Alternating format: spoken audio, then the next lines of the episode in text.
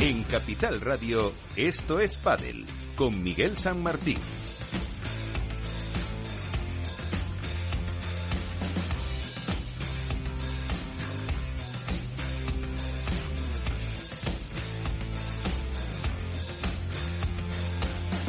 Y como digo siempre, muy buenas eh, con eh, todo el equipo que hace al final que pues más o menos queda apañado este programa dedicado al mundo del pádel, hoy con Javi González en la parte técnica. Hablaremos y mucho de lo que pasó en el máster de la Comunidad de Madrid, que se disputó en la caja mágica y en el que vimos un cambio en las número uno, Ari Sánchez eh, Fallada. Y Paula José María se hacen con ese puesto con la derrota en 16 avos de final de las hasta ahora número uno de Alejandro Salazar y de Gematria y la victoria que ahora eh, profundizaremos más de Coello y Vela en categoría masculina donde ni la 1, ni la 2, ni la 3, ni la 4 estuvieron en las eh, semifinales. Así que estos serán argumentos para tener un ratito, espero que entretenido con todos y como siempre nos ponemos al día.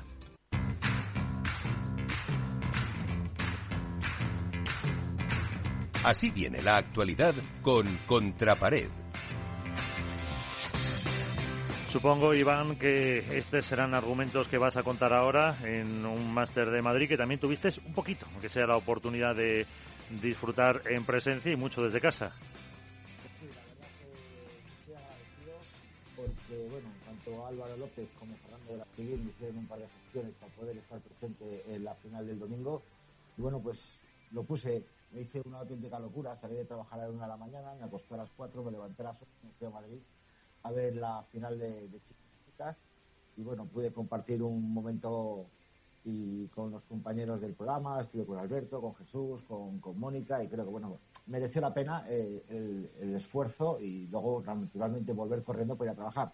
Pero centrándonos deportivamente, yo creo que fue un Comunidad de Madrid Master realmente espectacular, lleno de sorpresas, con muchos cambios, con muchos mm, derrotas y victorias y muy importantes, empezando por la de Sancho y Tapia en 16 avos, perdón, entre, sí, perdón, 16 avos de final contra Moyano y Gil en tres sets, un Tapia y un, y un Sancho que no, se, no encontraron su punto de partido en ningún momento y que, bueno, pues que Moyano y Gil les, pegaron su pequeño revolcón, que ya es, me parece que creo recordar que es el segundo o tercer torneo que no llegan a semifinales Sancho y Tapia.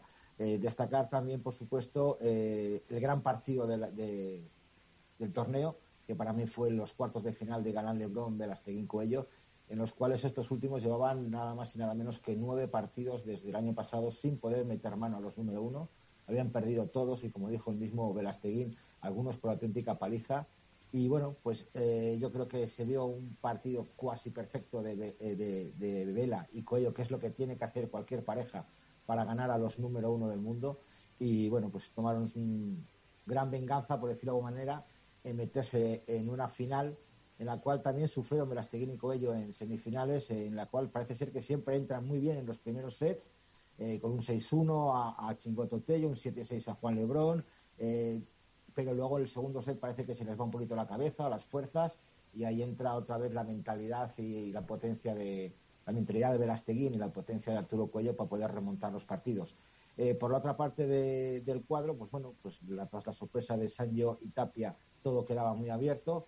Nuevo batacazo para mí de Navarro y Dineno, aunque sea esta vez en cuartos ante Chingoto Tello, que perdieron fácil 6-3, 6-4.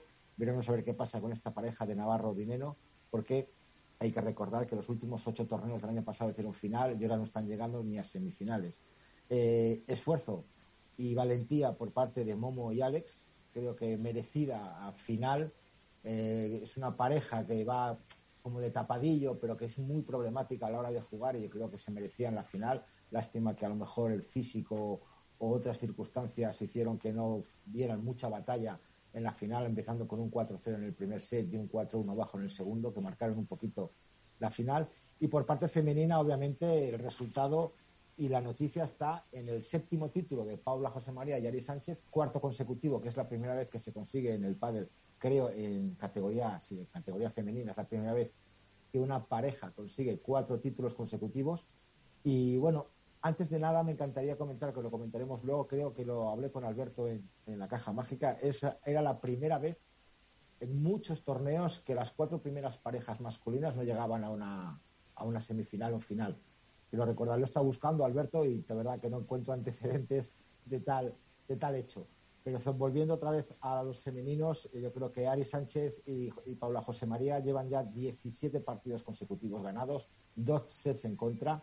Eh, dice mucho del nivel de estas jugadoras después de la, del periodo vacacional y que bueno pues han recuperado ahora son por fin nuevamente número uno del mundo. Ari ya lo había ya lo había sido con eh, Alejandra Salazar para Paula José María es una nueva instancia en la que tiene que aprender a sobrevivir y a vivir. Y por la otra parte del cuadro bueno pues vemos a, nada más y nada menos a Lanza al Solo de Victoria Iglesias en la cual se metieron en la final después de, eh, después del batacazo de Salazar y Triay contra Talavani y Araujo, pues bueno, se, meten se metieron en su primera final como pareja. Y hay que recordar que era la primera final para la Argentina Gran Solo y la segunda para Victoria Iglesias después del Máster de Barcelona allá por el año 2016, creo recordar, con Cata Tenorio. Eh, lástima que una lesión en el segundo set por parte de Victoria Iglesias la lastrara al resto del partido y bueno, pues eh, Paula José María y Ari Sánchez pues ganaron, eh, ganaron 4-6, 6-2, 6-1 y bueno, pues ahí está, cuarto título consecutivo, número uno de la Race y número uno del mundo. Eh, en otro aspecto, pues nada, estamos inmersos ya en Ámsterdam, ha empezado ya el torneo de Ámsterdam y veremos a ver lo que nos depara porque todavía no está cambiado el ranking, que el ranking entrará ya a funcionamiento en el próximo torneo que es en Santander, Miguel. Hasta ahora veremos a ver. Pues hasta aquí las noticias, como siempre, con Contrapared.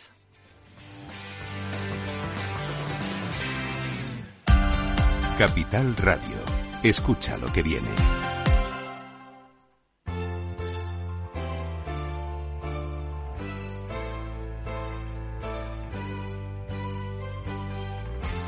Esto es comienza el debate.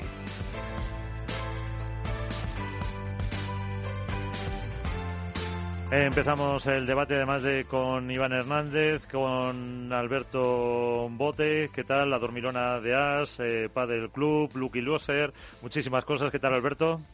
Hola, buenas noches, noches. ¿Cómo estáis? Es un, es un no parar, su compañero de fatigas en ese Twitch que no pude disfrutar anoche, pero que yo creo que se podrá recuperar. Es Nacho García, Padelazo, ¿qué tal? Eh, Nacho, muy buenas. Hola, ¿qué tal? Muy buenas. También está por ahí nuestro compañero de marca, Jesús Mata. Jesús, ¿qué tal? Muy buenas. Hola, ¿qué tal, compañeros? ¿Cómo estáis? Y Mónica Montes, la víbora del Padre. ¿Qué tal, Mónica? Hola, buenas noches, muy bien. Bueno, pues un equipo de lujo para comentar un poco, yo creo que sobre todo lo que pasó en eh, este torneo de Madrid.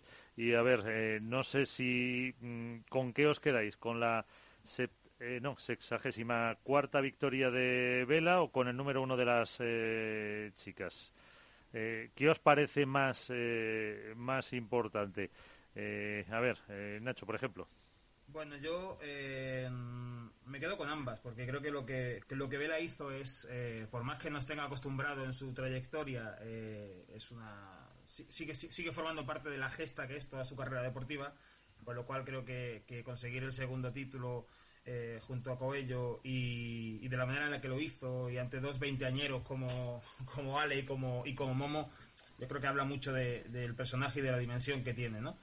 Pero luego, por otro lado, eh, me quedo con el número uno de Ari y de Paula, que yo creo que no, no se, no se, no, se ha valorado suficiente el recorrido que tienen estas chicas en el pádel, desde que se han juntado como pareja, como han planteado oposición a Alejandra Salazar y a Gemma Triay.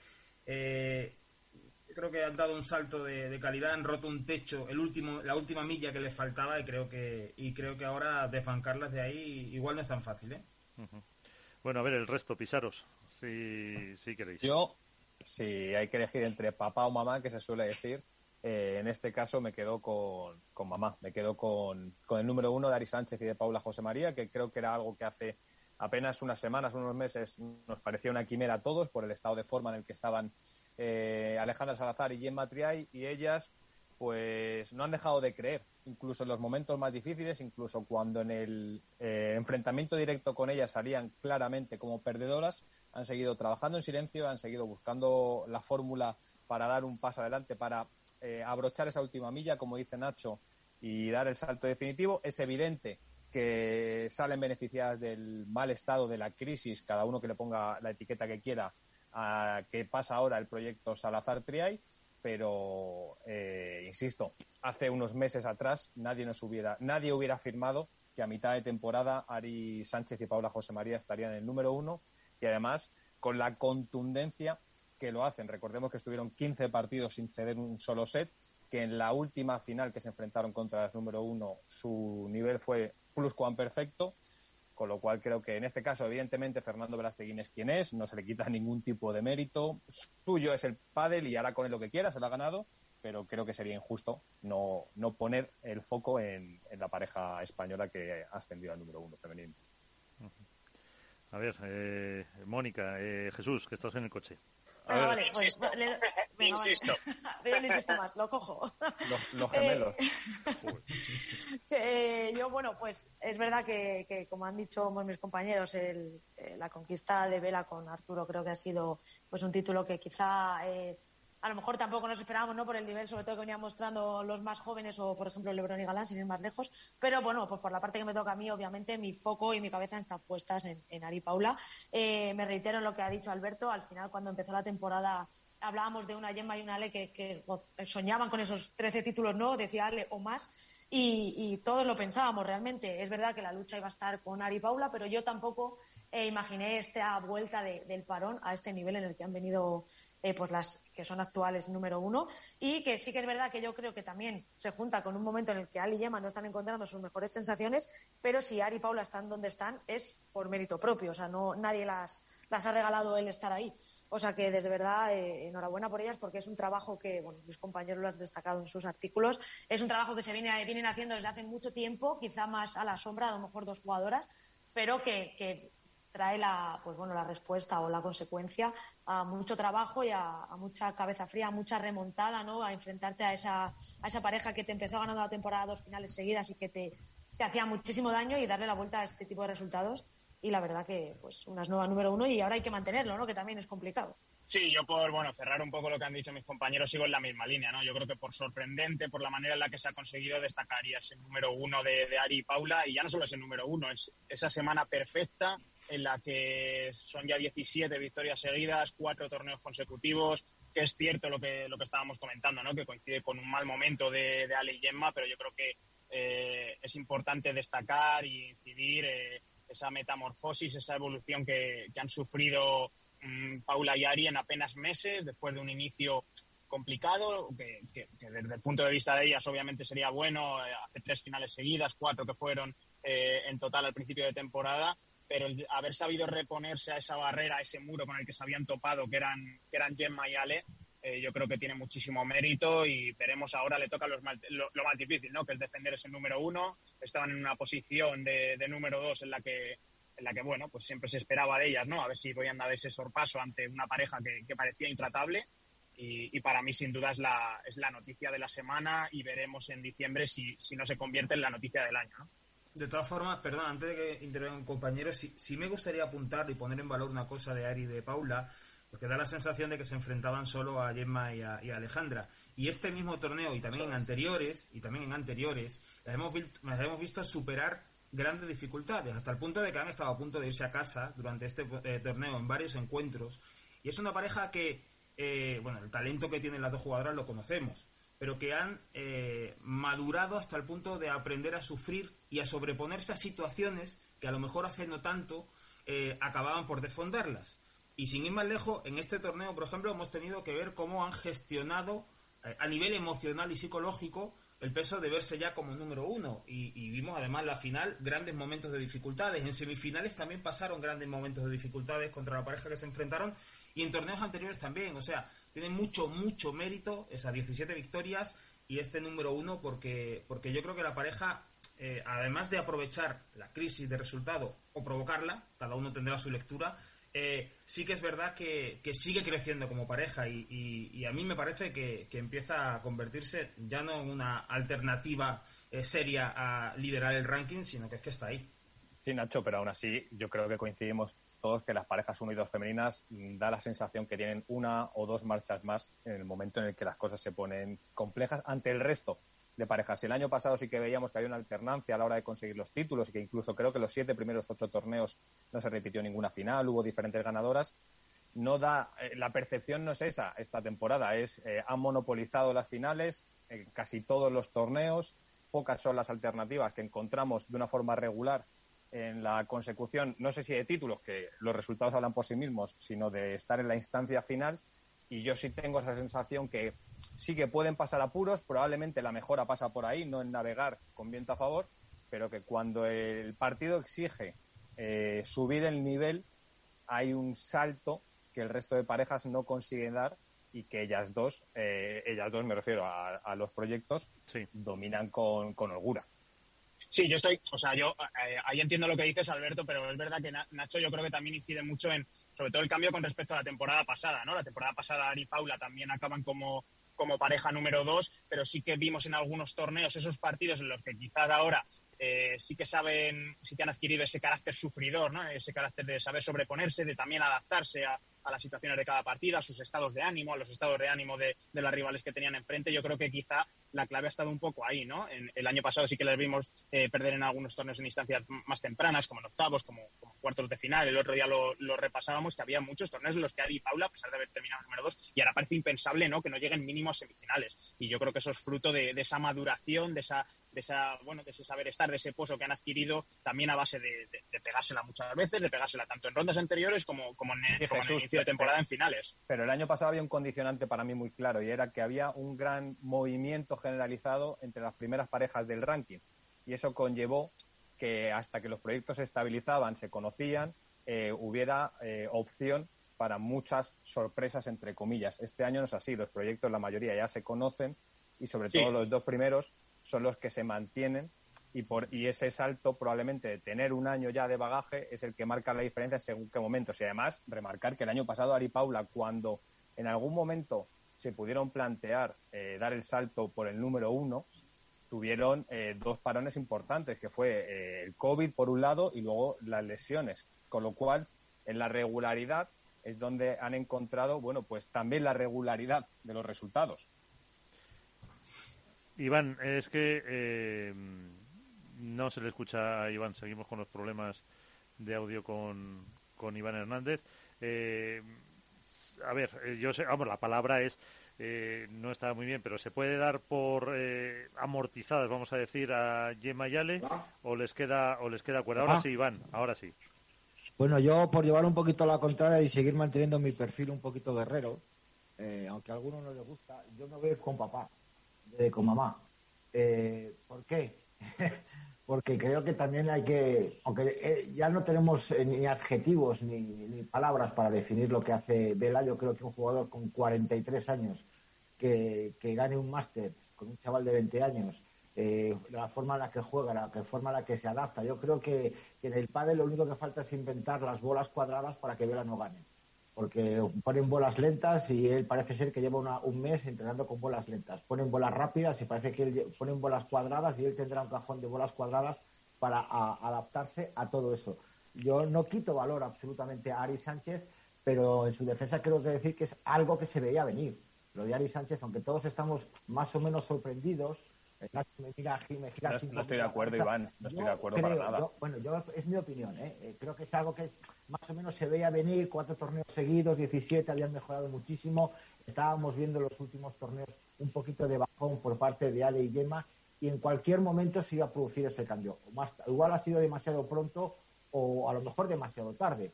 Pero yo creo que era algo que estaba tan, tan, tan igualado que una gota en el vaso iba a decantar el peso de la balanza hacia Gemma y, Paula.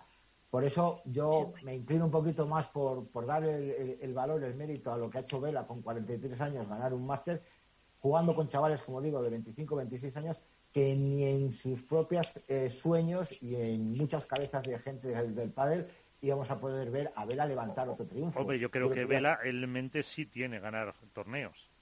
Bueno, pero, pero que no se lo esperaba. O sea, es que yo te digo, yo estaba hablando con él, dice, eh, tú sabes que Vela regala todos los torneos. Regala todos los trofeos, les regala, excepto los Olimpia que le regalan en, Argentina, el resto de los torneos los regala. Pues a mí me ha dicho personalmente que este torneo lo va a guardar con mucho cariño porque significa mucho para él después de dos o tres meses que ha tenido bastante duros en cuestiones personales y que lo valora muchísimo porque es un torneo que significa mucho para él por todo lo que ha pasado. Pero antes de dar el salto al panel masculino, yo no estoy de acuerdo con, lo de que se veía venir porque hace apenas unas semanas estábamos viendo a Alejandra y a Gemma que firmaban cinco finales consecutivas, tres títulos en esas cinco finales, por lo cual pensar hace dos meses antes del parón de verano, antes de agosto, que Ari y Paula, a la vuelta del parón, como decía Mónica, iban a poder eh, no ascender al número uno de la race, sino al número uno del ranking, yo hubiera dicho que no. Y, de hecho, tanto es así que la hemeroteca, en este caso, me deja retratado. Hace apenas dos meses y medio, yo decía que la proyección de títulos para Alejandro y para Yemma era de unos 17, 18 títulos aproximadamente, por el volumen que habían conseguido atesorar en el principio de la temporada. Lo bonito del deporte es que no son matemáticas, no es una ciencia exacta, y al final eh, hay muchos intangibles que decimos siempre que hacen que sea voluble, con lo cual, oye, bienvenido sea y, a disfrutarlo. Solo, solo yo he hecho en falta en particular que se sumen más parejas eh, a esa pugna por los títulos, no por el número uno, que matemáticamente creo que es imposible, pero sí para tener una alternancia mayor de cara a la disputa de los títulos. Sí, yo opino un poco. Esta, perdón, perdón, Mónica. No, decía, por, por reforzar lo que dice Alberto, eh, en la primera meta de temporada hasta verano Estamos hablando de una pareja, la de Ale y Emma, que había ganado siete títulos y había estado en diez finales, ¿eh? O sea, eh, en fin, quiero decir, si no era, si no era una dictadura deportiva, se parecía bastante, bastante. Y, el mérito de Ari y de, y de Paulan ha sido no desesperarse, ver cómo, sobre todo en el primer tramo de la primera mitad, chocaban contra un muro, no conseguían derrotarlas en los enfrentamientos directos.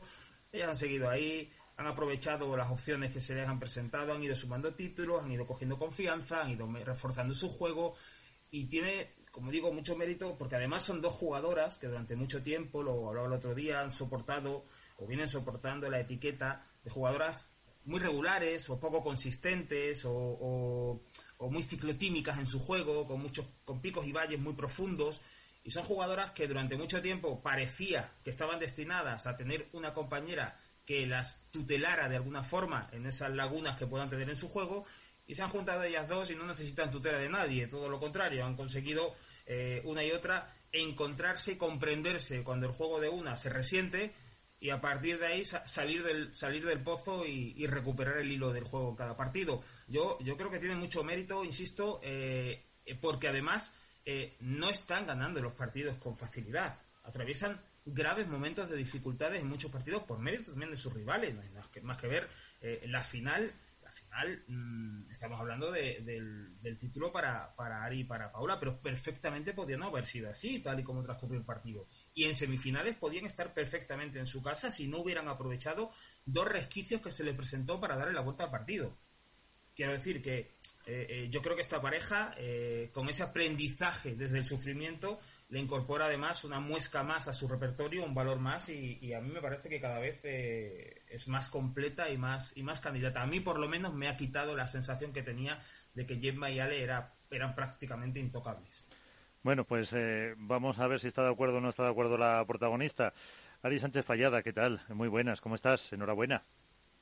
Espera, que tienes el tienes el, el iPhone Ahora, Ari, no te muevas, yo creo que ya estás. Sí, perfecto. Ay, perfecto. Muy buenas. Vale, perdón. Lo que te decía, eh, enhorabuena y ahí están eh, pues gente dándote palos, como eh, Iván Hernández, eh, Nacho Padelazo, Mónica Montes, Jesús Mata y Alberto Bote. Así que el sextete está, o estamos aquí preparados. Lo primero, enhorabuena y, y la pregunta siempre es muy típica. Si al final, o cuándo en ese comenzasteis a creeros que ibais a ser número uno, Ari? Pues es que sinceramente aún yo no soy muy consciente porque es verdad que ahora mismo estamos teniendo muchos torneos seguidos y como no le está dando tiempo a disfrutar ni, ni a pensar en eso, pero bueno, yo creo que ya viene de hace unos torneos, creo que, creo que fue antes del verano del parón, en Málaga ya creo que jugamos a un gran nivel y conseguimos eh, como encontrar nuestro camino, confiar en nosotras y, y yo creo que ese fue un punto un punto de inflexión. ¿Te ha dado tiempo a contestar mensajes, felicitaciones, eh, a responder eh, a todo el mundo todavía? Porque, claro, ya eh, mañana mismo ya estáis, como quien dice, en competición.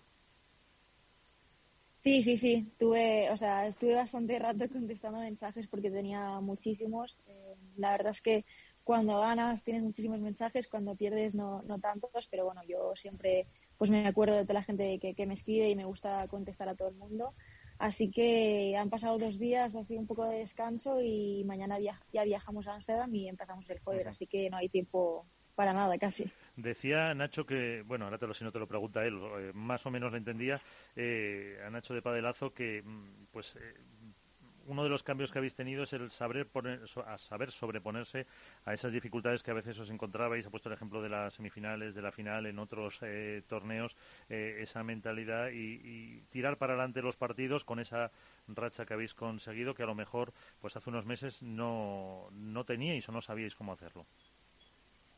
Sí, eh, bueno, es verdad que a lo mejor los últimos torneos creo que, que no veníamos perdiendo eh, ni un set y yo creo que es algo muy complicado por cómo está el, el pádel femenino y creo que estos dos partidos que se nos han complicado y han estado muy cuesta arriba en algunos momentos yo creo que nos han venido bien para pues para, para valorar lo que estábamos haciendo y, y también ganar con tanta comodidad no, no, era algo normal. Y también creo que nos hemos demostrado nosotras mismas que, que también somos capaces de, de levantar partidos que, que, son difíciles y de encontrar soluciones cuando o las rivales están jugando muy bien o cuando nosotras no tenemos las mejores sensaciones. Entonces yo creo que, que al haber sufrido estos dos partidos yo creo es que es algo súper importante para al final mantener también los pies en la tierra y, y para valorar más lo que, lo que estábamos haciendo. Así que yo creo que ha sido como he dicho, es súper, súper importante estos dos partidos. Y como sufridos. eso es. Y como somos eh, varios, y para no entretenerte mucho, eh, cuestiones que tienen, y en primer lugar, eh, con Mónica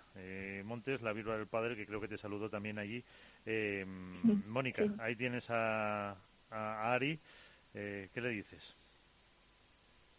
Hola Ari, pues hombre, lo primero enhorabuena, ya te tuve la, ocasión de dártelo en persona, pero bueno, no está de más porque la verdad que lo que estáis consiguiendo eh, es increíble y quiero que pues que nos transmitas un poco la sensación que tuvimos desde fuera, sobre todo en ese partido de, de semis y de la final, en el que parecía que ese número uno, ¿no? que ya en, semis ya era, eh, ya era real, ya estaba ahí, era la sensación de que os estaba agobiando un poco o os estaba pesando porque se os veía menos cómoda en la pista eh, a las dos. Es cierto que al final las rivales pues también, también están ahí, ¿no? Y también lo pone muy difícil.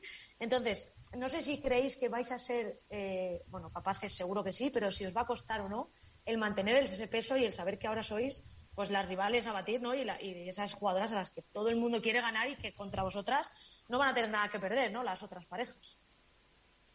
Sí, sí que es verdad que como dices, tanto el partido de semis y la final, yo creo que, que la presión o el número uno pues pesó un poco.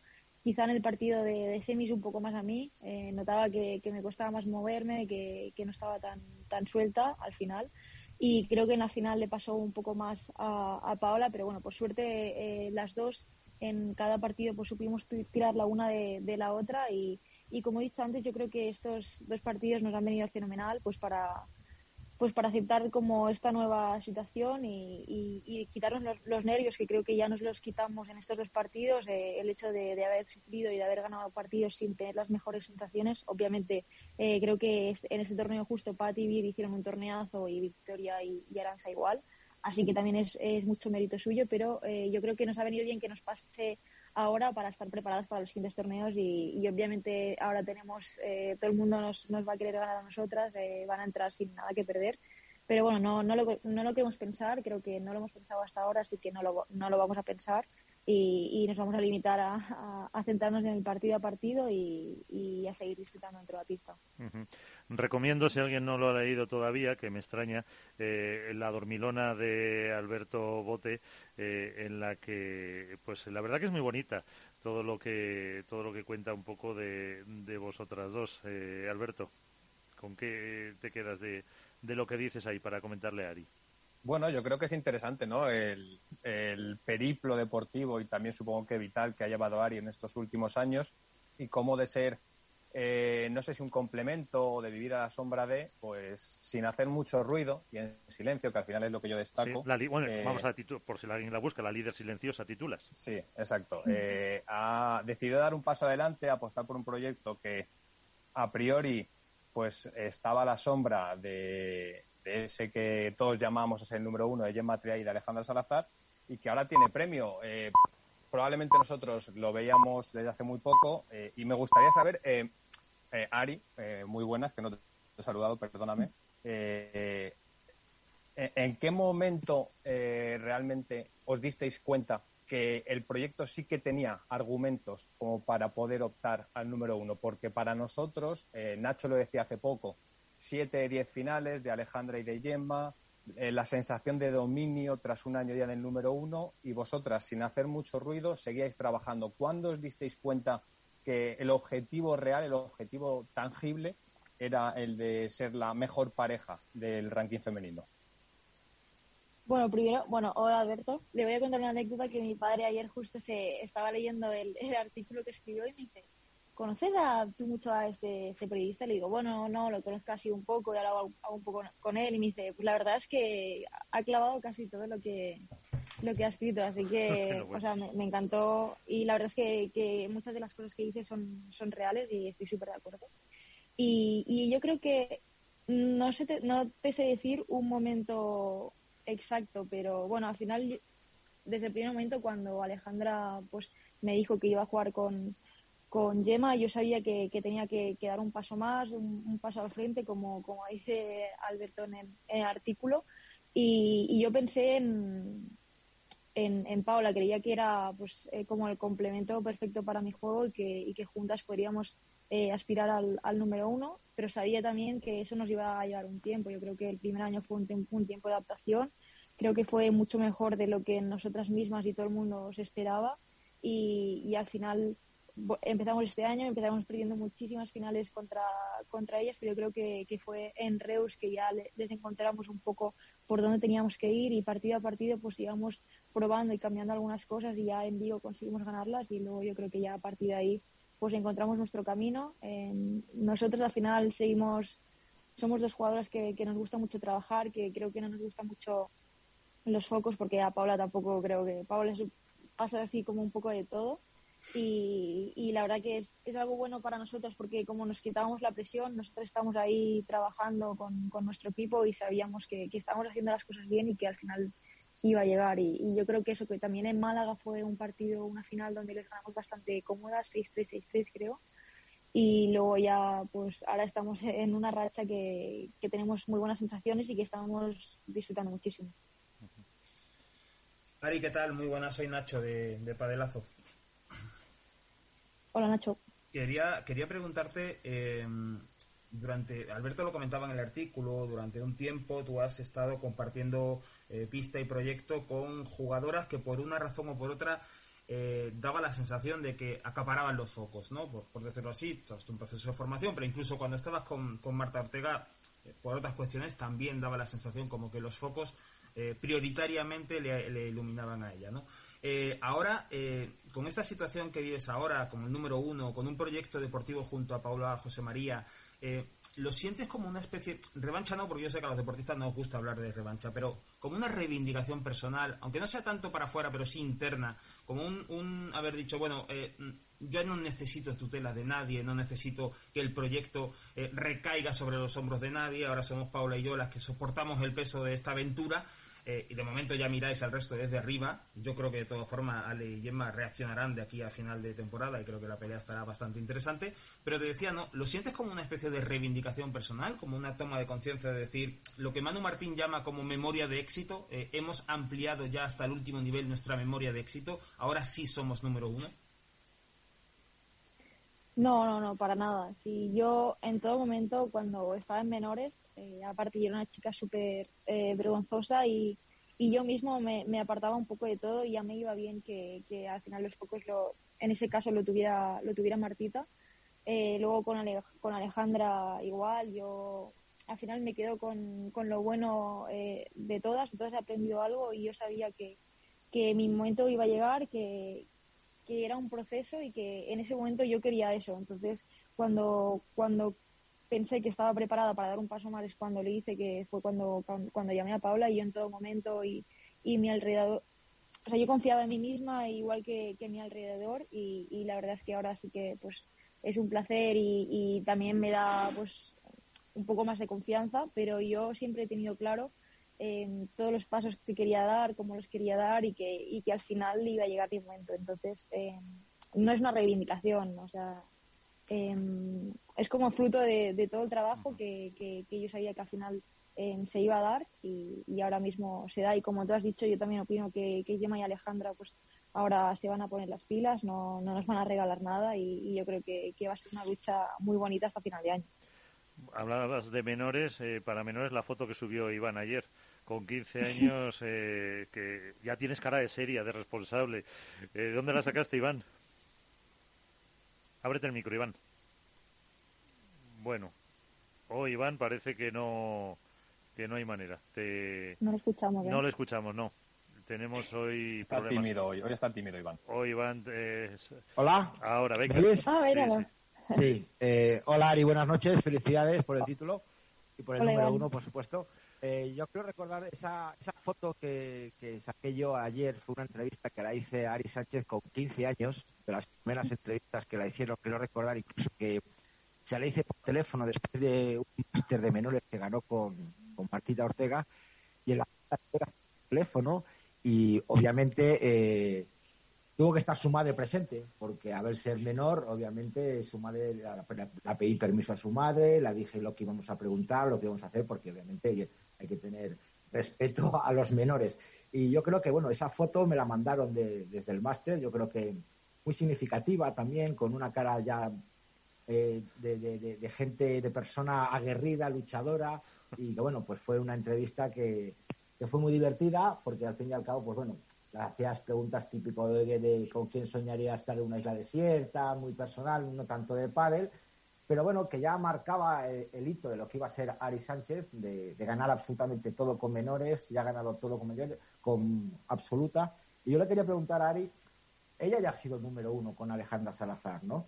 Eh, ¿Le has dado algún tipo de consejo a Paula para decir, estamos aquí, ahora hay que saber lo difícil es llegar aquí lo fácil es llegar, perdón, pero lo difícil es mantenerse. Algún tipo de consejo dentro de lo que cabe de tu vuestra juventud. Tú eres la veterana con tener un número uno a la espalda ya, ¿no? O sea, ¿has, hablado algo de esto con, con Paula? No, no, no, sinceramente con, con Paula no, no he hablado nada. Creo que fui número uno con Alejandra, pero me duró una semana, así que mucha experiencia no tengo. No le puedo dar muchos muy buenos consejos pero bueno, las dos estamos de acuerdo en una cosa que, que no queremos hablar ni, ni, pensar en eso porque yo creo que, que, no, que no nos va bien y lo único que, queremos es seguir trabajando como lo estábamos haciendo con, con nuestro equipo y, y, vamos a hacer exactamente lo mismo que, que hasta ahora. Y, como he dicho antes, prefiero no pensar en, en números ni, ni, en nada y a final de año ya hacer un resumen y hablar de todo. eh, bueno, y la última cuestión ya para... Eh Mm, Jesús Mata, que hablaba de Paula Iván, y tú has, eh, le has hecho una entrevista también a, Paulita en eh, Marca. Mm, ¿Qué te ha dicho de Ari que no hayas puesto en la entrevista? todo, todo cosas malas. No, no, no. No, no, no, no. La, la verdad es que, bueno, eh, muy agradecido a Paula, la verdad, porque, bueno, se mostró muy natural, que yo creo que también es algo que, que desprende esta pareja, tanto Ari como Paula, dos, jugadoras con, que se toman las cosas con naturalidad, que es cierto que, bueno, pues el hecho de, haber conseguido el número uno esta semana es algo que, aunque quieras ignorar, y, corrígeme si me equivoco, Ari, no, es algo que no puedes obviar y que está ahí y que, y que aparece en tu cabeza, mm, quieras o no. Yo te quería preguntar, Ari, eh, que es algo que le pregunté también a Paula, eh, ¿cómo has trabajado tú este parón del mes de agosto? Porque habéis eh, vuelto como, como auténticos aviones. Pues Sí, eh, ya sí, sí, leí la entrevista y muy bien también. Yo por la semana me, me, tomé una... sí, le doy la prueba. Me tomé una semana de vacaciones que me fui a Menorca, que tengo ahí unos amigos y voy siempre. Y, y esa semana no hice nada porque estaba del pádel eh, hasta arriba, entonces quería descansar totalmente.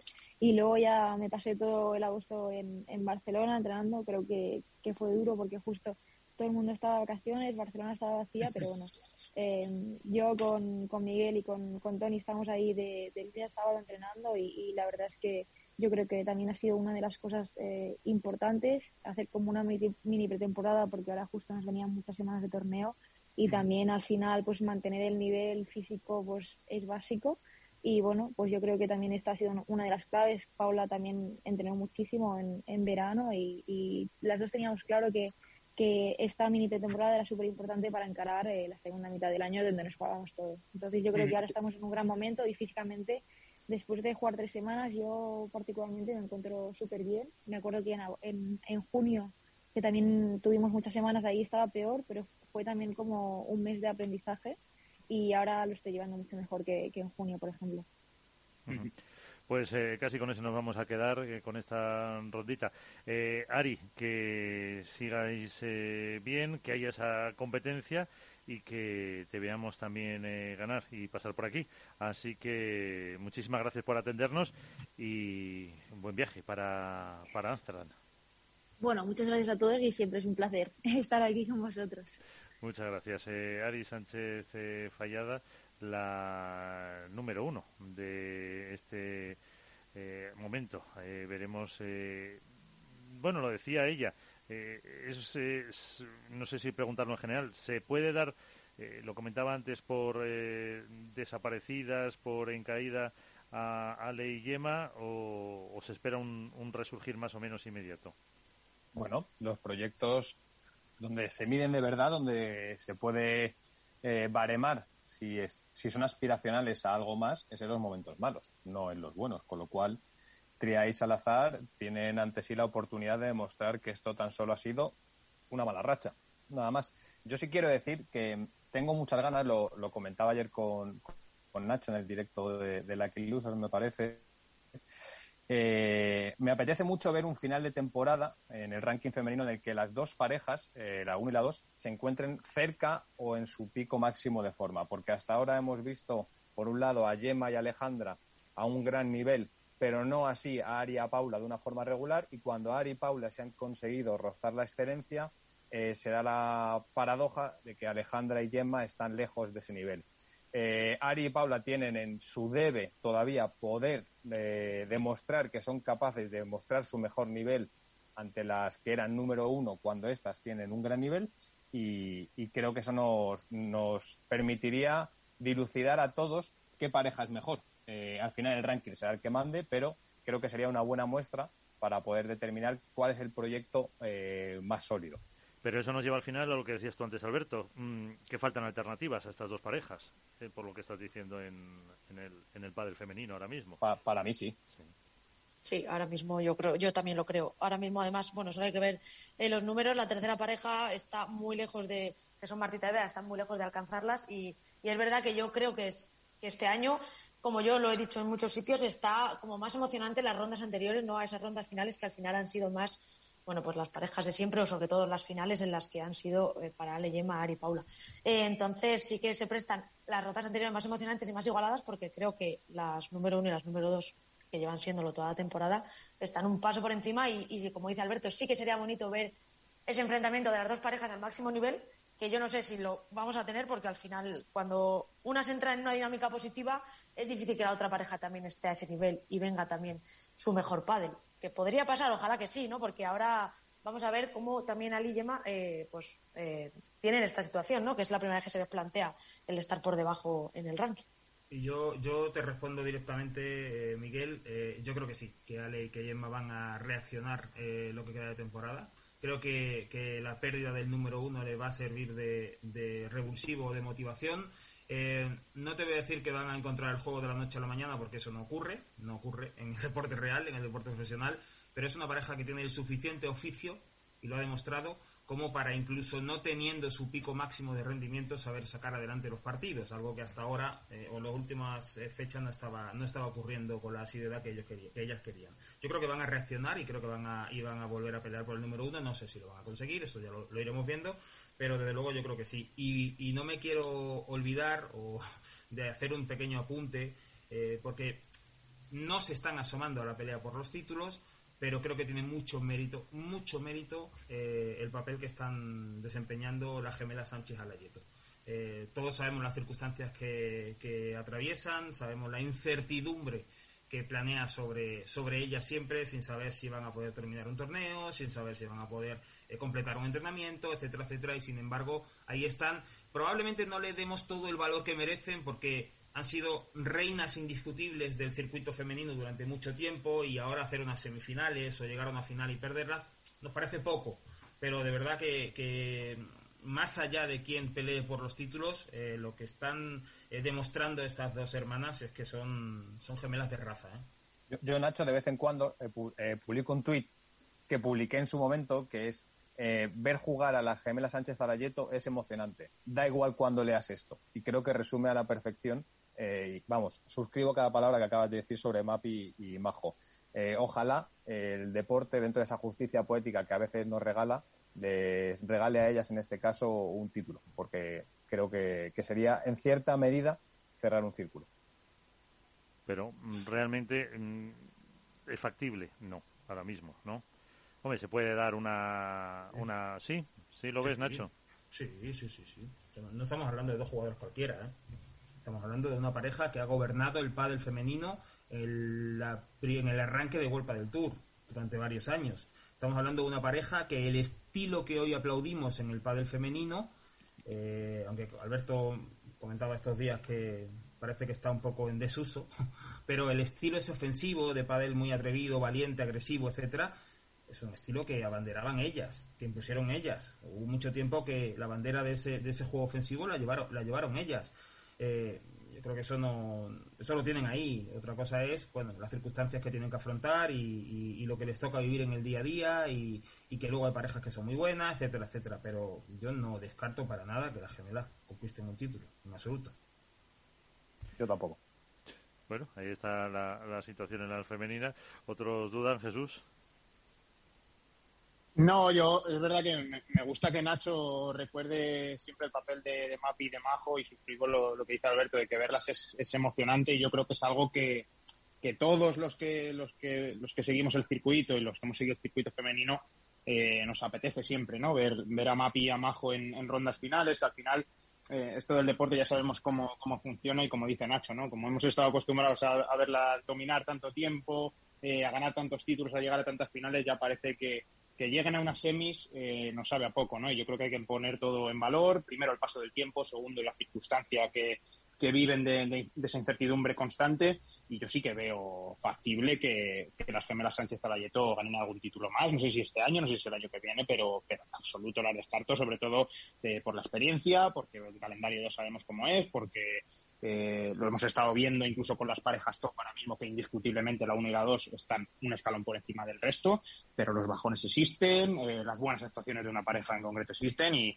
y nos recordemos que, que Arance y Victoria estuvieron a un set eh, hace un par de días de, ganar su primer título juntas y ¿por qué no las, las gemelas Sánchez Alayeto van a lograrlo? Por lo, menos, por lo menos, desde luego yo creo que, que opciones van a tener, estoy segurísimo. También hay que recordar eso, la lesión de Victoria, pues eh, que evidentemente marcó mucho, marcó mucho lo que fue, lo que fuese. Yo, hablando de lesiones, Miguel, creo que hay una que marca un poco la temporada también y es la temporada pasada eh, la pareja Icardo Brea probablemente era la que en el enfrentamiento directo mayor complicación le planteaba a Gemma Triay y a Alejandra Salazar, algo que creo que a día de hoy se seguiría dando ojo. ¿eh? Y, es precisamente los problemas físicos, en este caso de, la valenciana, los que están haciendo que estén muy lejos del nivel que daban el año pasado. Y de no haber sido así, ¿vale? Pero yo sé que los eh, ISIS o los siesques en el deporte no funcionan, pero, pero yo creo que la pareja Icardo-Brea de, tener eh, la continuidad necesaria para poder estar en, cerca de su nivel habitual creo que no sé si estaría peleando por el número uno, porque probablemente le falten argumentos que sí que tienen las otras dos parejas que, sí lo pelean, pero sí que creo que sería esa dinamizadora un poco eh, dentro de, los títulos. Y para mí eh, me deja un poquito, me deja sin sabor, porque creía que este segundo año iba a ser el bueno y no estamos pudiendo verlo.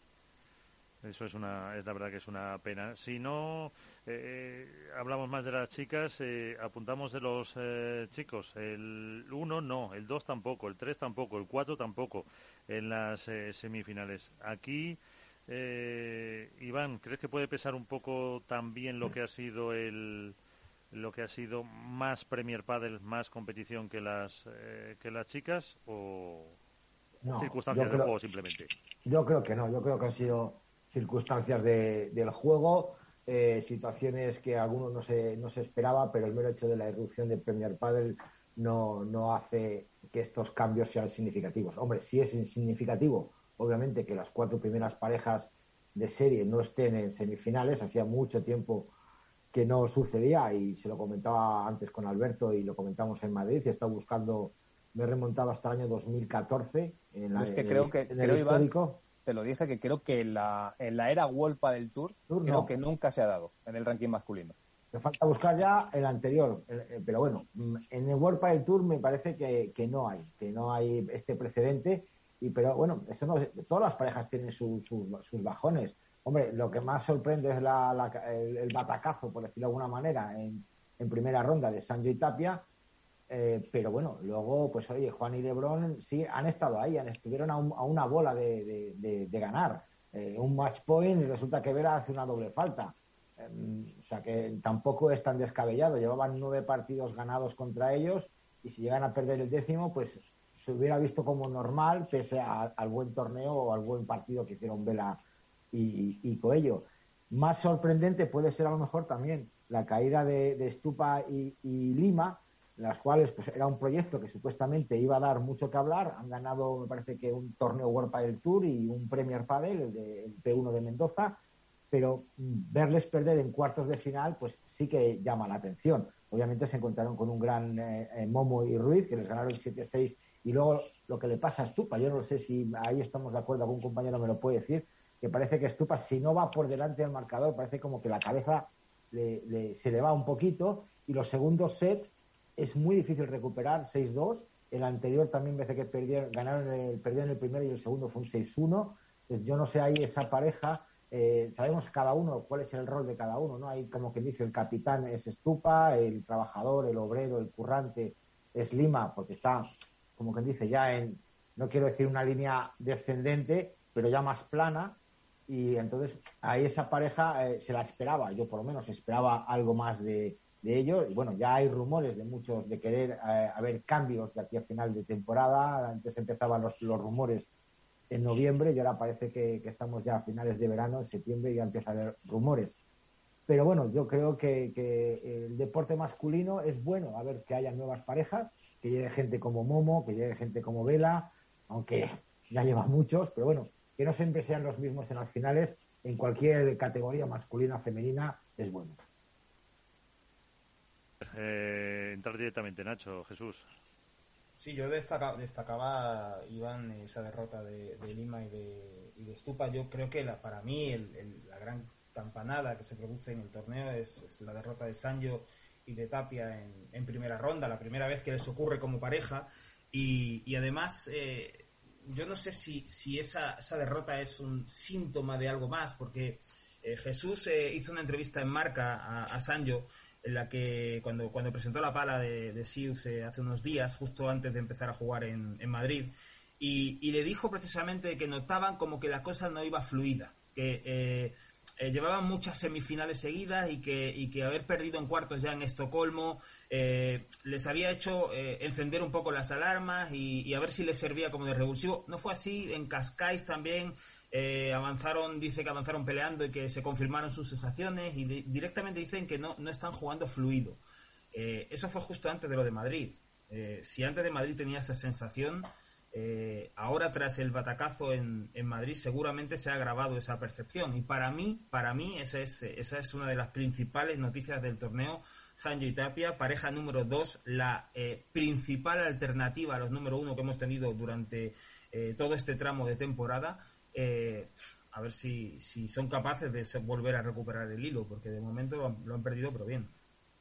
Sí, además, eh, Nacho, a raíz de, esa entrevista a mí me sorprendió, ¿no? Que yo eh, siempre que, obviamente pues hablo con algún jugador o con alguna jugadora, siempre suelo preguntarle, pues, aparte por su estado de ánimo, por el estado de ánimo del compañero, ¿no? Ya sabemos cómo es la, la personalidad de, Agustín, que es una persona quizá con un perfil más, más bajo, sobre todo a nivel comunicativo delante de los medios y tal, y yo siempre le, suelo preguntar ¿no? a Sancho por, por Agustín y siempre, eh, y esta última vez me, me, respondió como, bueno, pues eso, que, que lo veía bien, que, que, sí que es cierto que desde el principio de temporada eh, habían hecho un trabajo bastante fuerte con Agustín para que eh, intentase ser un jugador más regular y huir un poco de esa espectacularidad, es decir, que bueno, que si al final tú te quieres mantener y quieres aspirar a un, a un número uno, quizás debes de, de, dejar de ser tan espectacular y ser un poco más, un poco más efectivo y encontrar esa, esa regularidad en su juego, ¿no? Recuerdo también que, que Sancho me habló de que, bueno, de que él estaría ahí para, para ayudar a Aus en, lo que fuese necesario, a pesar de que, de que es cierto que después, de, después del paro las sensaciones no eran buenas y sobre todo, bueno, ya viendo un poco más perspectiva de futuro, me, dijo algo así como que, que, bueno, que en el momento en el que Agus estuviese preparado y él se sintiese preparado para liderar un proyecto, pues ahí se acabaría esa pareja Sancho Tapia. No, no quiero lanzar campanas al vuelo, ni quiero decir que vayan a romper ni, ni nada, pero sí, sí que es cierto que vi a, a un Sancho bastante analítico y bastante bastante seguro de, cómo estaba el panorama y es verdad que obviamente pues tenían ganas de reivindicarse en Madrid después de dos torneos en el que pues, decía que, en Portugal habían llegado casi a, a trompicones, ¿no? avanzando las rondas y que luego en Suecia las sensaciones no, no habían sido buenas, que no, que no fluía por lo, por lo que fuese, ¿no?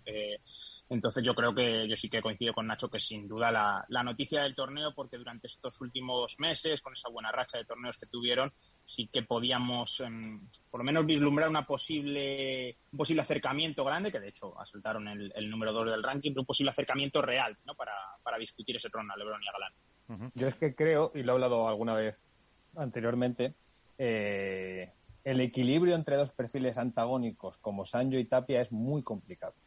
Y para mí habla bien lo que han conseguido hasta ahora esta temporada y no creo que hable mal lo que ha ocurrido por primera vez. Creo que probablemente en cierta medida eh, esté dentro de una lógica, y una lógica en la propuesta de juego. Es decir, eh, Agustín tiene una naturaleza, tiene una personalidad eh, muy, muy, muy marcada y Sancho está en una etapa deportiva muy diferente a la que está Agustín.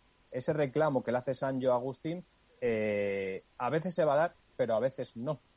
Y hay que tener en cuenta que no todos los proyectos de jugadores de mayor edad o de menor pueden funcionar de forma regular. Ha pasado con el ejemplo de, de Velasteguín Coello, por ejemplo. Eh, ahora firman tres finales en poco tiempo, eh, Valladolid, Mendoza, Madrid, el título también en Miami, pero durante la temporada son muchos torneos y es normal que el jugador joven sea irregular, es normal que el jugador joven esté en un proceso de aprendizaje y que el jugador más maduro en una etapa diferente pues reclame ciertas cosas que probablemente el joven no pueda dar. No es una crítica al jugador eh, más experimentado, sino que si a esto le sumas que son dos perfiles tan antagónicos como Sancho y como Tapia, creo que entra dentro de una lógica.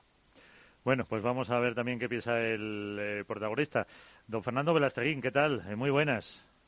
Hola, ¿qué tal? ¿Cómo les va? Eh, muy bien, eh, aquí escuchando antes eh, hablábamos, eh, pues está Iván, Jesús Mata de Marca, Nacho de Padelazo y Alberto Botel que escuchabas, pues eh, hablando un poquito de, esa, de ese torneo, de esa comunicación, de esa sorpresa que fue la eliminación de Sancho en, en 16 avos de final, si no me equivoco. ¿Qué más sorpresa, esa eliminación o, o tu triunfo? Yo creo que nuestro triunfo. aunque, aunque lo de Sancho y Agus con el año que viene haciendo también es una sorpresa muy grande. Pero eh, bueno, yo creo que sí. Pero es más raro que nosotros podamos ganar el Máster de Madrid con el cuadro que teníamos y, y por cómo veníamos eh, en los enfrentamientos con los número uno. Eh, porque Sancho y Agus se pueden dar un respiro después de un año espectacular como el que llevan. Eh, tampoco es malo el tuyo, con lo que acaba de comentar Alberto, que lleváis.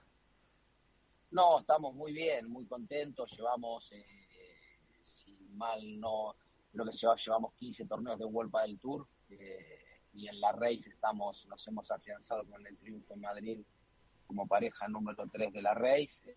y, y semana que viene, en función de cómo van los resultados de este torneo, podemos llegar a salir de, no, creo que ya salimos de cuatro para Santander, entonces, porque creo que cierra hoy.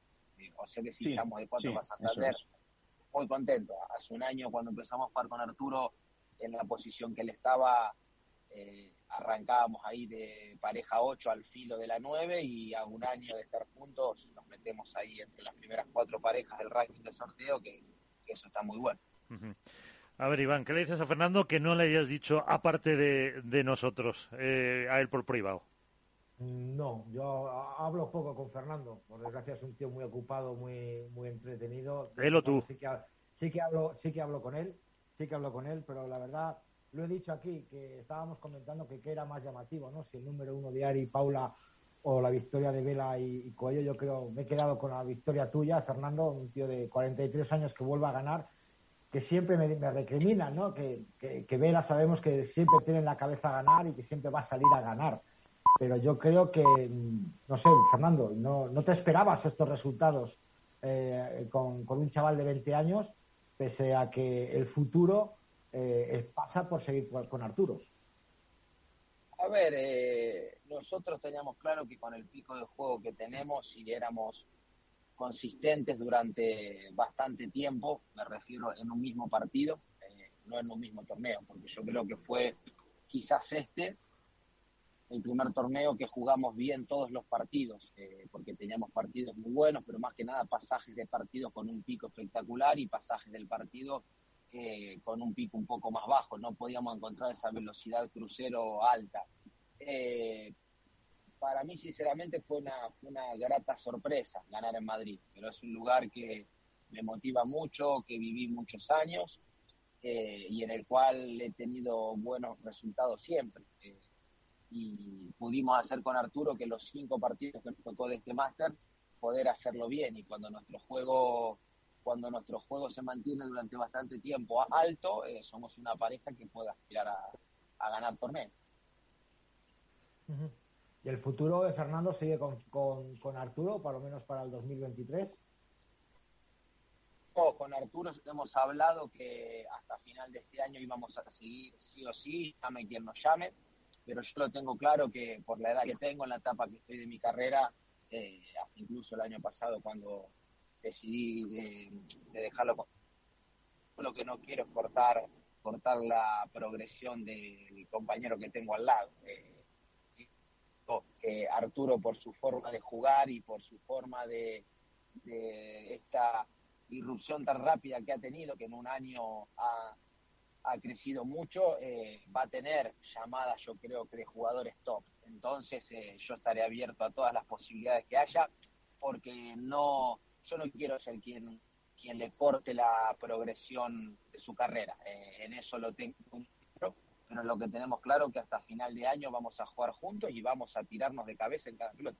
Uh -huh. Jesús. ¿Qué tal, Fernando? ¿Cómo estás? Eh, yo Hola, quería preguntarte, yo quería preguntarte por ese partido de cuartos de final ante, ante Lebrón y Galán. Como estabas diciendo antes que ha sido prácticamente un torneo perfecto y, y siempre, siempre he recalcado ¿no? que para que para hacer eh, que para ganar a Lebrón y a Galán tenías que hacer mmm, precisamente un partido perfecto desde el principio hasta el final. ¿Qué análisis hacer de ese partido y, y qué, qué, notas que, que, que, cambias en vuestro juego con respecto a los enfrentamientos anteriores, que si no me equivoco eran ocho en total desde que erais pareja Arturo y tú, y en los que habéis perdido todos? ¿Qué crees que cambió en, en ese, ese, partido de cuartos de final? A ver, ocho fueron en este año eh, y eran dos del año pasado. Eh, diez uh -huh. partidos nos llevan ganando, de los cuales la mitad eh, con una claridad muy grande. Eh, yo creo que con Arturo en Madrid eh, arriesgamos más en las posiciones, eh, sobre todo yo, que me animé a ir más para adelante. Yo siempre suelo mostrar un, una posición muy fija en la cancha, con Arturo en la red, yo fijado atrás, pero esta vez asumí más el riesgo de cambiar las posiciones, de que Ale no juegue tan cómodo, porque Ale en los últimos enfrentamientos se sentía muy cómodo y me venía do dominando con una claridad muy grande. Eh, arriesgué más en las, en las posiciones, en irme más para arriba, en, en asumir más el juego rápido en ese choque contra ellos. Eh, pero yo creo que se dieron dos cosas. A nosotros nos salió todo muy, muy bien y ellos eh, no tuvieron un buen día, porque yo creo que una pareja como la de Arturo y la mía, para poder ganarles a ellos, si las dos parejas tienen un pico máximo de juego, no hay ninguna duda de que ellos están por encima de nosotros. Eh, para ganarles se tuvo que dar las dos cosas, que ellos no tuvieran un gran día y que nosotros pudiéramos mantener nuestro pico máximo de juego durante dos horas y media, que fue lo que duró el partido. Y lo redondo, Fernando, eh, pero no sé si te siguen haciendo coñas con, con, esa doble falta final o si te reíste al final, ¿cómo, cómo te lo tomaste? No, no te puedo imaginar la cantidad de barbaridades que me, que me llegaron al WhatsApp luego del partido. Yo sinceramente cuando, cuando salimos del juego del 5-4 la idea era jugar todo ese juego intentando meter los primeros saques. Eh, y creo que de hasta llegar a ese 40-30 de los cinco puntos que hubo, eh, solamente había metido eh, un primer saque, había jugado todos los otros con segundo saque. Cuando saco en el 40-30, erro el primer saque otra vez y el segundo lo quise, lo quise asegurar tanto, quise pegarle tan despacio a la pelota que le pegué demasiado despacio. Eh, te lo juro que yo creo que fue parte, culpa de, esos 10 enfrentamientos que teníamos contra ellos. en mi carrera deportiva nunca Nunca me había pasado que una pareja me ganase 10 veces de forma consecutiva. Y yo creo que parte de lo que era el bloqueo mental me jugó una mala pasada ahí, hice una doble falta en el match point. Vos sabés que yo creo que después, eh, cuando le saco, cuando le saco a Ale eh, en, el, en el punto de oro, digo, bueno, en esta meto el primer saque sí o sí. Eh, y, lo, y lo jugué tan lento, tan lento para que entre el primer saque, que yo creo que lo terminó sorprendiendo a Ale. Y, no, no, en serio, y le terminó pegando muy adelante a la pelota de lo despacio que iba y le terminó contactando la pelota cuando cierra el golpe. Por eso yo creo que se le quedó en la red. Si la pelota mía hubiera ido un poquito más rápida, no me cabe duda que la devolución de Ale no se hubiera ido a la red. Pues, bueno, entre eso, entre la, entre la, Fernando, entre la doble falta y la dormilona que hiciste, que no te lo creías ni tú, has estado, tuviste buenos memes.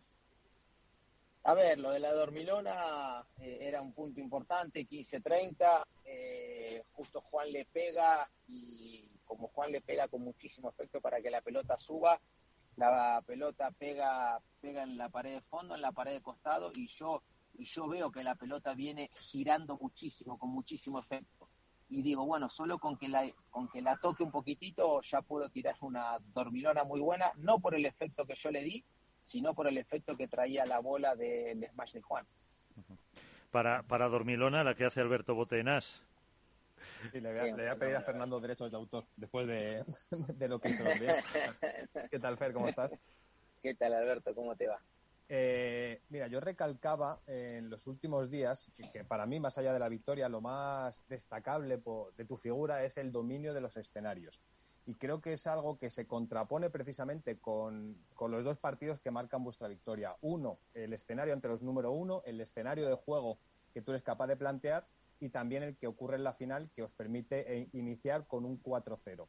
Por un lado, te quería preguntar, eh, ¿Qué, tipo de escenario planteaste ante Lebron Galán que hizo eh, evidente que se sintieran incómodos e incluso que Lebron evidenciara bueno, pues ese carácter que parecía estaba reconduciendo y que no consiguió controlar emocionalmente. Y por otro lado, ¿cómo afrontas la final ante dos jugadores que sabes que son muy peligrosos como Momo y Alex para precisamente poder encarar el partido con un 4-0 de inicio?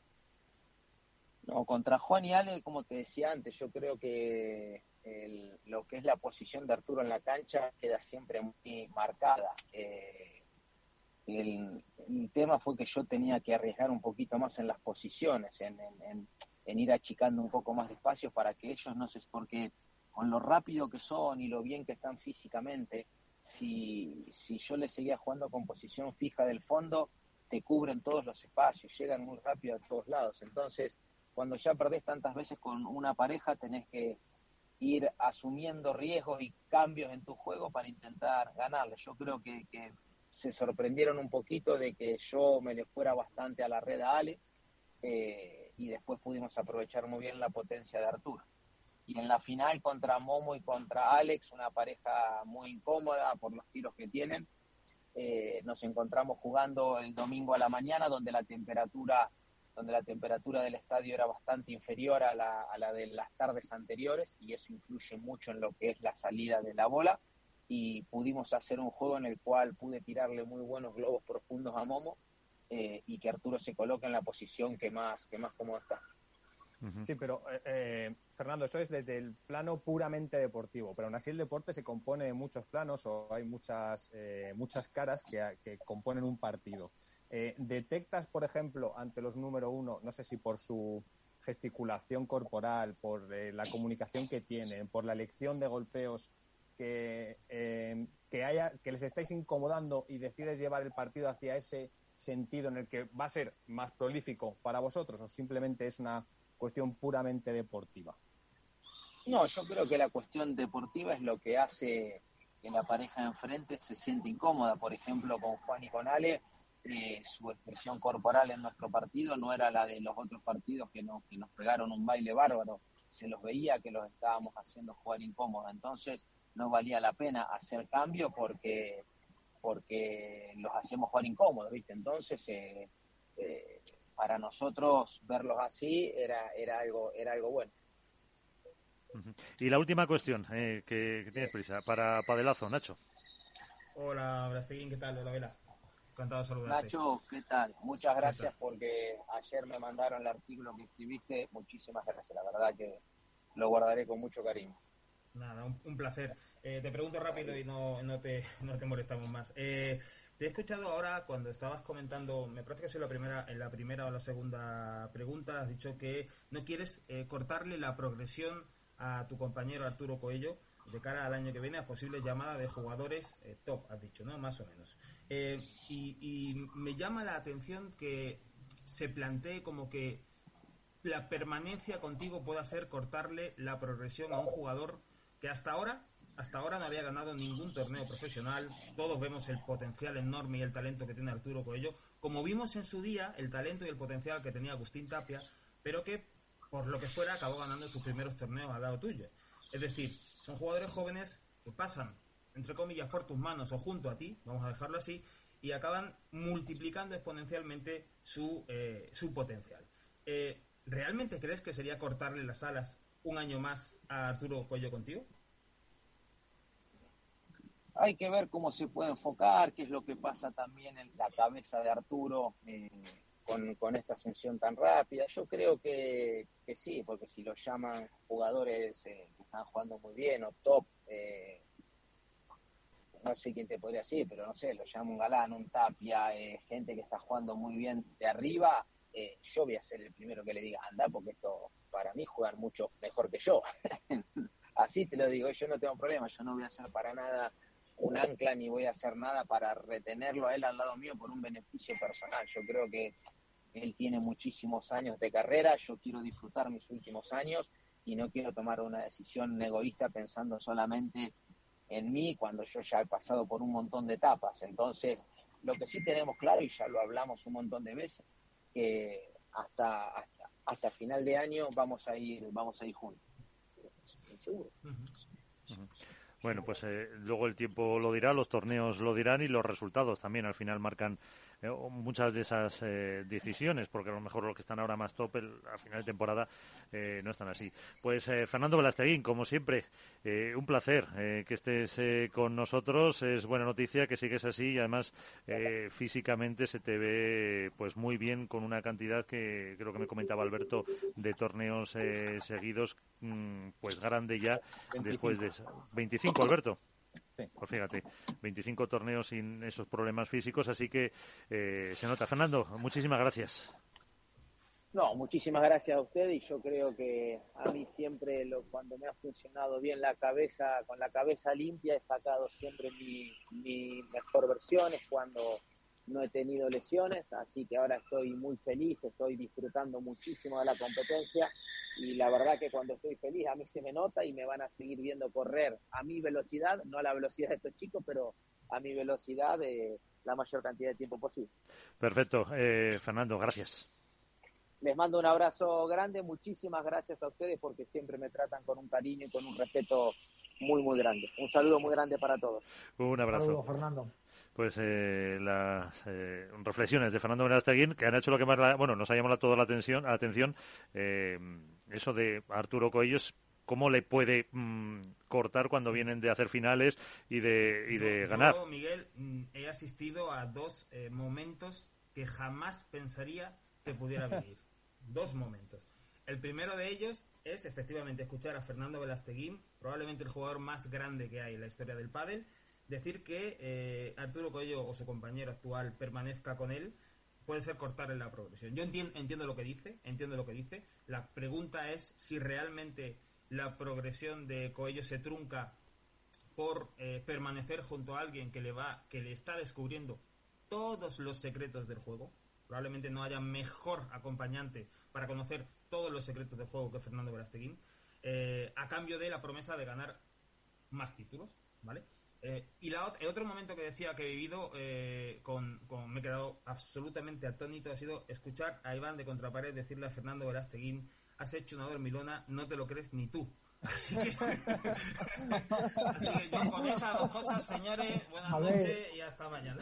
Nacho, Nacho, yo lo digo, Nacho, yo no digo que Fernando Verasteguín sea capaz de que yo nunca le he visto hacerlas y la cara que puso él ya, ya. La que yo he puesto, la que yo he puesto a escucharte, eh, la misma. pero vamos a ver, Nacho, esa de decir, Dios mío, lo que he hecho no me lo creo ni yo. O sea, yo no estoy diciendo que, que, Fernando es capaz de ese golpe y de muchos más. Tampoco es un jugador muy habitualmente de darlo Willis y sabemos que los puede hacer. Eh, no es un jugador habitual de darle eh, contra pared de, de, lateral. Sabemos que es capaz de hacerlo. Pero justo en ese momento, con un 30-15, 5 5-5 igual. Iván, Iván, Iván eso... que no te excuses, que, que, lo que le da es envidia porque él no ha sido capaz de decirse, pues ya está. De decírselo, no, tenía que haberse dicho, me lo apunto. No, pues ahí está el se viene un artículo, está, se viene un está, artículo. Ahí está el perfil de cada uno, ¿no? ¿Qué es lo que dice? A, a, mí me, me, parece que está bien, me parece que está bien apuntado eh, la pregunta de Nacho. Y de hecho a mí, eh, yo le quería preguntar por lo, de, lo del partido de los número uno, porque creo que fue muy evidente, y como hablé con él con respecto al artículo que escribía sobre Lebron hace una semana, sobre la gestión emocional y demás, y es evidente que en el partido de cuartos el Lebron estuvo lejos de tener un control emocional del partido y, y estuvo bastante fuera de la dinámica de encuentro, eh, pero no podemos obviar que hace unos meses la pareja Coello-Velasteguín no atravesaba un buen momento, de hecho circularon rumores eh, sobre ello. Eh, los jugadores no son ajenos a esa rumorología. Otra cosa es que eh, también probablemente porque el pádel es un deporte muy pequeño en ese sentido y muy cercano, con lo cual eh, todo el entorno del, jugador es cercano al medio de comunicación del periodista y nos llega la información de una forma, si no directa, eh, casi. Con lo cual, eso supongo que también les hizo en algún momento sentarse y plantearse el escenario que tenían por delante, porque hace no tanto, y seguro que Iván está muy bien informado, siendo de Valladolid, eh, hubo, hubo un momento eh, en el que esa pareja se, se, planteó qué pasaba por delante y se empezaron a, a, conformar incluso cábalas y escenarios donde Coello Velasteguín no iban a continuar hace apenas, no sé, dos meses y medio estoy hablando. Yo te digo una cosa, eh, después de Valladolid... A ver, Iván, ese micrófono. A ver, póntelo, póntelo bien. Sí, ¿no? Bueno, más o menos. Mira, Después de Valladolid, yo sé que hubo, hubo llamada por parte de, un jugador a Arturo Coello y Coello le dijo que, que no, que quería seguir con Velasteguín. Pero lo que creo que afianzó mucho la pareja es el, torneo de Mendoza. El P1 de Mendoza les dio muchísima confianza, jugaron un gran torneo. Yo creo que, que ha sido para mí, para mí, la mejor final de todo el año padelero, incluyo todos los torneos, fue una auténtica para mí, ¿eh? no me, no me guiñes el ojo, a Nacho, para mí, ya sé que estoy loco, pero para mí fue de las mejores, de la mejor final, eh, porque fue espectacular el, juego de los cuatro en esa situación, en esa situación de pista, con el clima y todo, y yo creo que eso les ha dado ese punto de confianza de, de seguir adelante en el proyecto. Yo estoy con Nacho absolutamente convencido de que es imposible que un jugador eh, que Vela piense que, que, él corta las alas. El máster que está recibiendo día a día, y no solo del pádel, macho, yo no solo del pádel, sino de la alimentación, del entrenamiento, del estar fuera de, de, del pádel, eh, ausente del pádel y saber mezclar unas cosas con otras.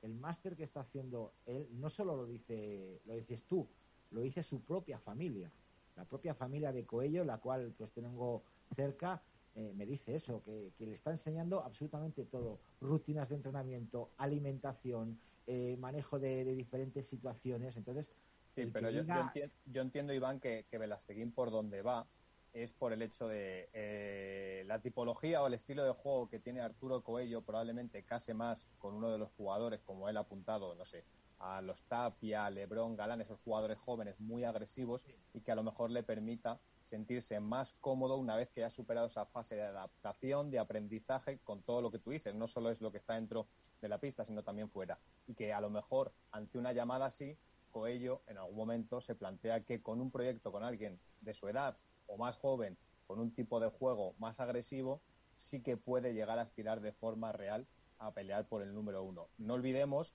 que cuando fue el torneo de Mendoza hubo un calentamiento, por ejemplo, de Tapia y Coello, que yo presencié en directo, que se hizo viral en las redes sociales como una pareja que la gente ansía ver.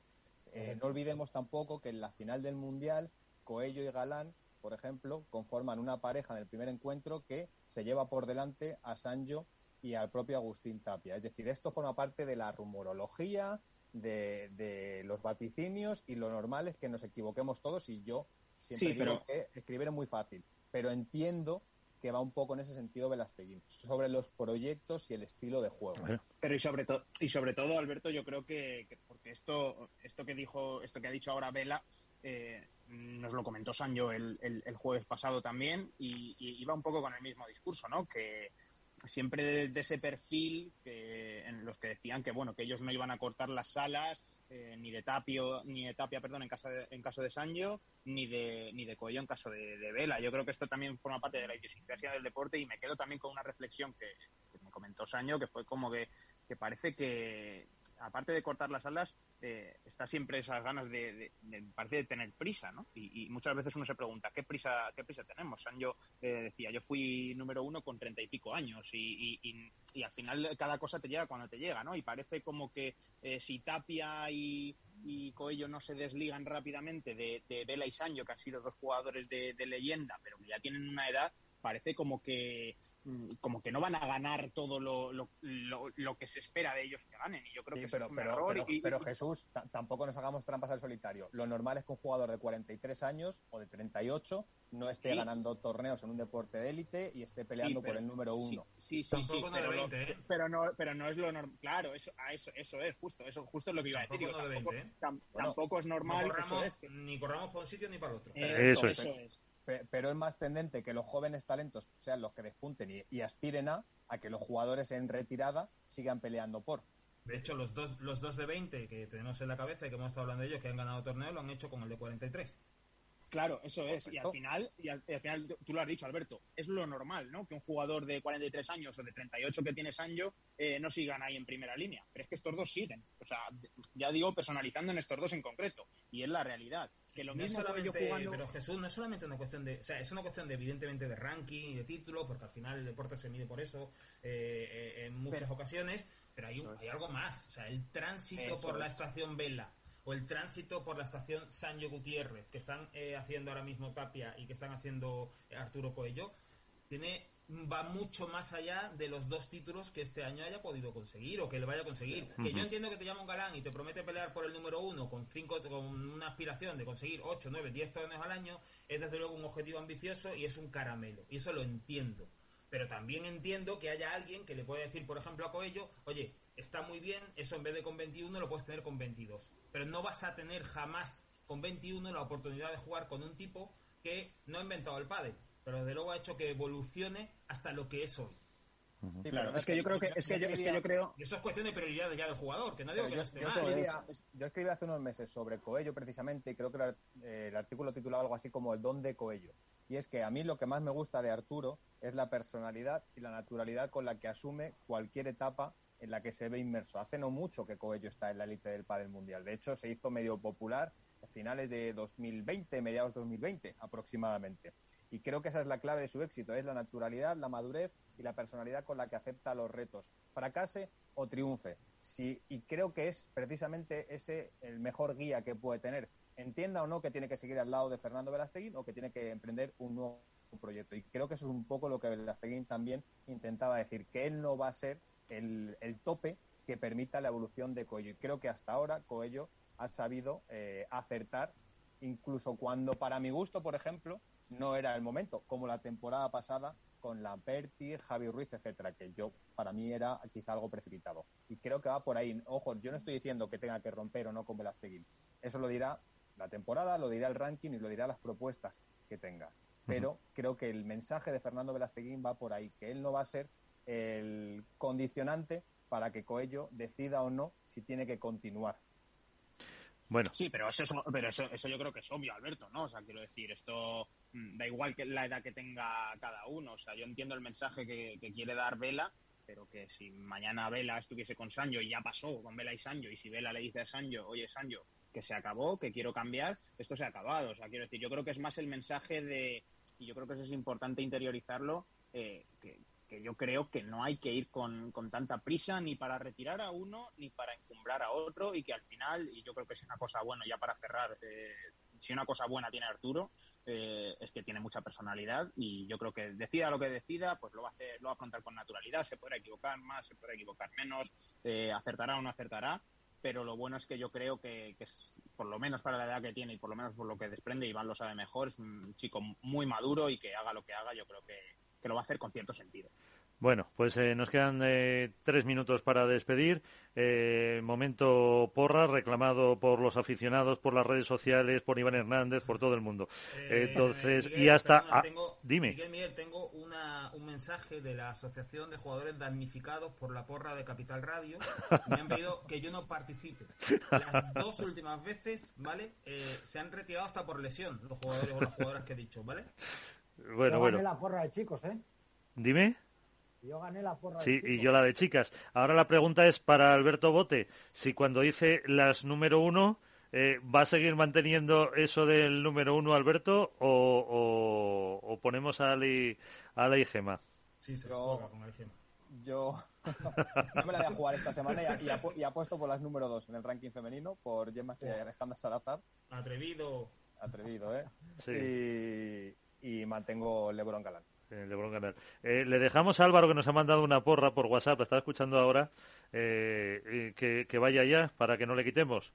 En que chicas ha puesto a las gemelas. Eh, eh, parece que nos ha estado escuchando.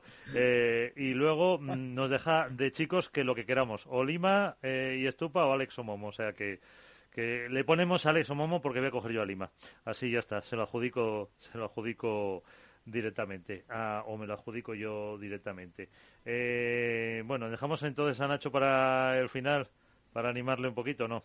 Sí, Mónica, Miguel, eh, nos ha dejado también por escrito que Ah, no. Chingoto Tello y, y, y- y- y Martita y Bea. Ah, pues mira, el problema de chicas es que nos vamos a acabar pronto. Eh, a ver, eh, Jesús, Yo digo Navarro Dineno, y Salazar. Eh, bueno, dejamos repetir porque si no va Sí, para... bueno, Ma- eh, Mata es un freestyler, con lo cual puede, sin problema. Vale.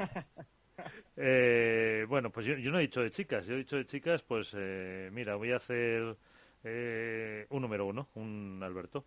A ver, eh, queda eh, Iván y Nacho, a Nacho lo dejamos para el final si quiere. Iván, Vela Coello, ¿te apunto no? Sí, sí, sí. Yo a Vela Cuello.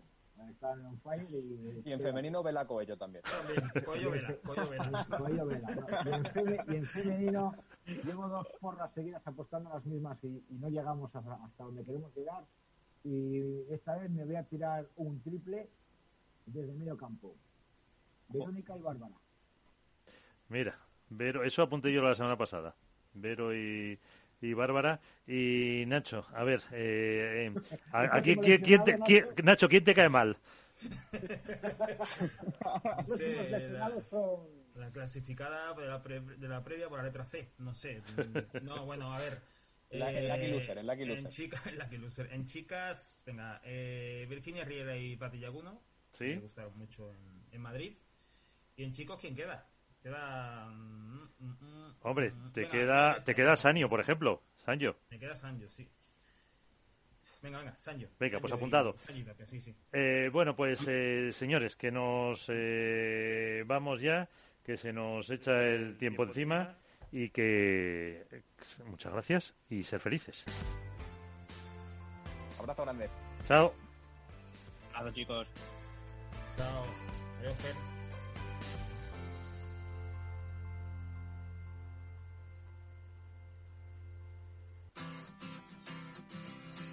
Pues nos vamos, ponemos punto y final al programa de esta semana. Simplemente el consejo de cada día. Sean felices, eh, jueguen mucho, pásenlo bien y hasta la próxima.